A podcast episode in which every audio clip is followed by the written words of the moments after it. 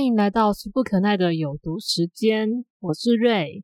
今天来聊聊科幻题材的作品，一个是二零零一年的老电影，叫《香草天空》。那还有一个是一九六九年出版的《尤比克》。照例呢都会有剧情介绍。如果你是想要自行观赏，再来听我聊这两个故事的话呢，我会把分享时间打在时间资讯栏上。那你们到时候再回来跳着听也可以。那我先来介绍《香草天空》，它是由汤姆克鲁斯主演，主角叫做大卫的花花公子。父母呢很早就过世了，他继承了很大一笔的遗产，还有公司。但是他本身呢也非常的有才华，所以长大之后将公司也经营的很不错，是标准的人生胜利组。有一天呢，在生日派对上碰到了女主角苏菲亚，两个人一见钟情，陷入了热恋。但当时他其实呢有一个有性关系的女性朋友叫朱莉，那他自己认为是朋友关系，但是显然朱莉不这么认为。他虽然从来没有表示想要跟大卫结婚，可是当他看到大卫爱上苏菲亚之后，就受不了了，变得郁郁寡欢，心生妒忌。有一次，朱莉就借故说要载大卫一程，还暗示跟诱惑他可以一度春宵。大卫同意就上车了。但是路上，朱莉开始逼问大卫对他们之间关系的看法，越讲越激动，越开越快，企图想要和大卫同归于尽。最后失速车祸，朱莉当场就死亡了，而大卫也残疾毁容，休养了很长一段时间都无法外出。好不容易鼓起勇气去找苏菲亚。苏菲亚并没有嫌弃她的容貌，但她还是因为自己的自卑，还有曾经背叛苏菲亚的愧疚感，而跟苏菲亚两个人闹得不欢而散。分手后，大卫醉倒在路边。早晨，苏菲亚还是担心的，忍不住回来接他，两个人重新交往。不久后，他也接到主治医师打来，跟他说可以进行整容修复的手术，一切都变得顺心如意。但平凡幸福的日子也没有维持很久，他又开始梦见自己毁容的样子。朱莉阴魂不散的出现在他的生活中，骚扰他。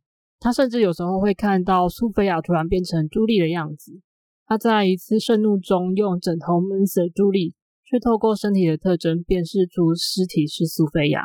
大卫因杀人而入狱，一位心理医生试图想要帮助他理清混乱的记忆。在回忆的半途，他才突然想起曾经和美好梦境公司签署过一份合约。原来，在和苏菲亚分手之后，他其实度过了一段事业成功但是空虚失落的人生。最后，因为孤寂和头痛残疾的折磨而选择自杀，但将一息尚存的自己冷冻起来，在梦境中开启梦寐以求的生活。只是没有想到自己的潜意识会不受控制的将美梦变成了另外一场噩梦。梦境公司的技术人员告诉他，可以帮助他修复问题、删改记忆，让他继续做梦；也可以选择回到现实。他已经沉睡了一百五十年，新的医疗技术可以修复他的面孔，还有一切的旧疾。但是他的资产和旧事都也已经不复存在。最后，大卫还是选择了回到现实。他对梦境中的苏菲亚说：“我沉睡了过去，你却死了。其实不是车祸毁了我。”可是当我上了朱莉的车，就失去了一切。说完，就纵身从高楼跳下，开启另一段新的人生。再来说尤比克，他是讲主人公乔奇普在一家特朗西创建的公司中任职。这个公司呢，是专门雇佣各种超能者来提供各式各样的商业服务。一次前往月球基地的任务中。佩迪对公司算计引发爆炸，这场意外只重伤了他们的老板朗希特，而没有伤害到其他成员。将命悬一线的老板冷冻起来，让他处于中阴身的状态，保留些微的意识，可以继续指挥他们的公司发展。但是活下来的成员开始面临各种奇怪的现象，他们周遭的东西开始变得退化老旧，通讯器材变成了旧型号，车子变成了老牌子。街道退回到一九三零年代，而他们自己也一个接一个的感到疲惫、寒冷，甚至突然干枯而死。最后，乔奇普发现那一场意外之后的真相其实是相反的，他们才是被冷冻起来的，唯一活下来的只有朗希特。在冷冻装置中的中阴生们意识可以互相交流影响，他们面临的威胁是一个被冷冻已久的小男孩的强大精神体，不停的在蚕食其他的灵魂。只有老板的太太有较强力的精神可以与之抗衡，并在装置之中发明了一种叫做尤比克的神奇物质，帮助其他的中阴生们抵抗小男孩。但是老板太太快要投胎转世了，所以他希望乔奇普可以接替他的位置，继续对抗恶势力，并持续协助现实中的朗希特经营公司。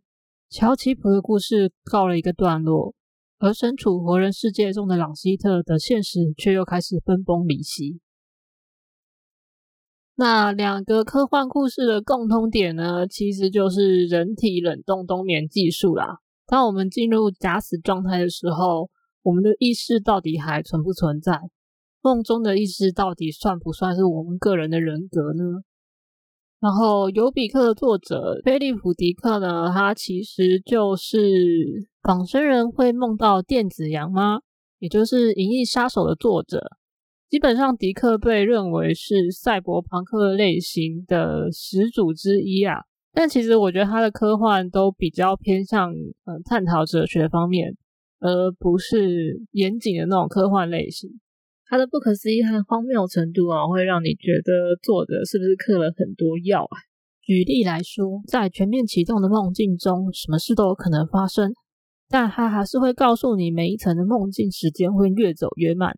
可是，在尤比克的梦境中就没有任何的规则可循了。作者描述所有物品的时间都在倒退，飞机变成汽车，变成老爷车，变成马车。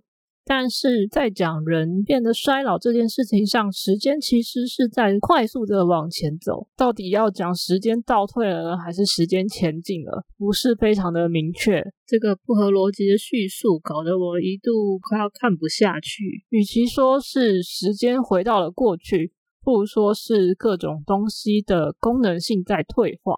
而不应该用时间来解释现象。不过，这也不是作者想要表达的重点，就是了。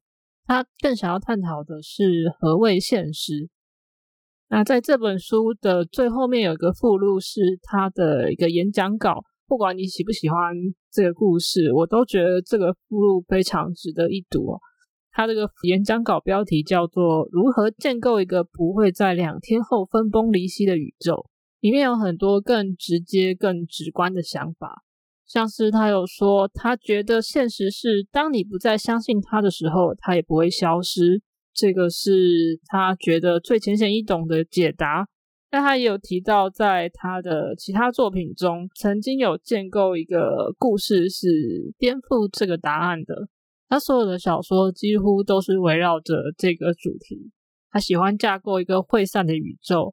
然后让小说中的角色去处理这些问题，而且尤比克的角色深陷于这个虚幻的泥沼中，没有什么选择权哦，比较不像香草天空啊，还有骇客任务啊，甚至是最近上映的电影芭比啊，有一个让角色选择的过程，你要吃红药丸、蓝药丸，继续做梦，还是走入现实？要有精彩的故事，主角就势必还是得醒来，走入现实世界啊。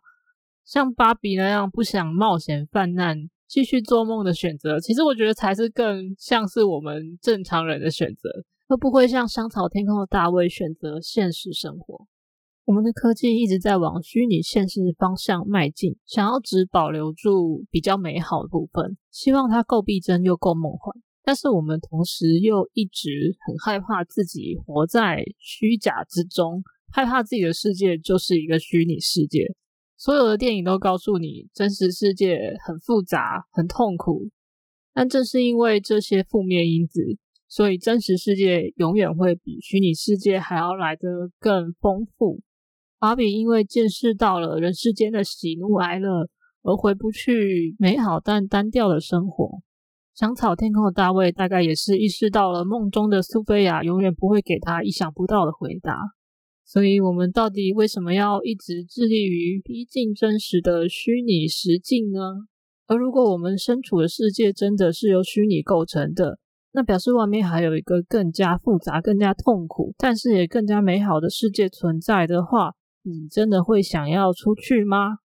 最后回头来讲一下《香草天空》的音乐啊，我觉得它的故事本身现在看起来是没有那么新颖的，但是画面和音乐的搭配都还是蛮漂亮、蛮唯美的。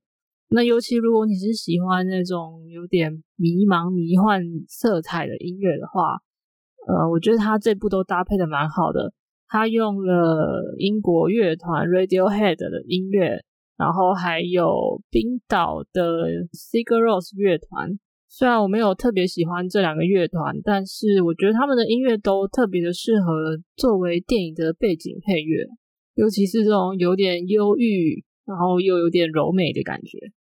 好，那以上就是我今天的分享。如果你喜欢这个节目，记得追踪、按赞、给五星，然后到 IG 专业留言告诉我你喜欢的科幻作品哦。大家拜拜。